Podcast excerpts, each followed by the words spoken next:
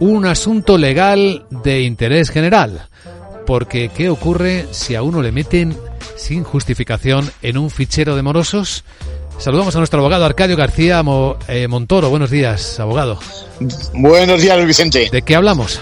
Pues hablamos de una nueva condena a una financiera por atentar contra derechos fundamentales. Se trata de que eso, incluir eh, a un cliente en un fichero de insolvencia no sea una cuestión de enviarle una carta verbalmente, comunicárselo.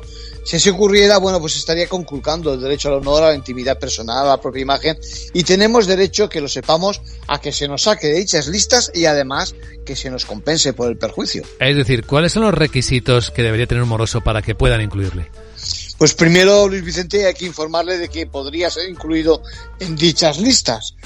Luego, bueno, hay que seguir un procedimiento, todo un procedimiento para exigir el pago, justificarlo y finalmente, de no producirse el abono, pues tienen que notificar al deudor que se procede a ingresar sus datos, concediéndole tanto la posibilidad de que acceda a los mismos, se pueda oponer, hacer rectificaciones y, por supuesto, cancelarlos. Bueno, de no seguirse este protocolo, el afectado tiene derecho a la indemnización por daños morales, como ha ocurrido esta vez, en este caso. Lo conocimos ayer por parte de la Audiencia de Murcia y se trata de que no se pueda incluir a alguien, digamos que por error o caprichosamente, con la consiguiente vulneración también de la normativa en materia de protección de datos. En conclusión.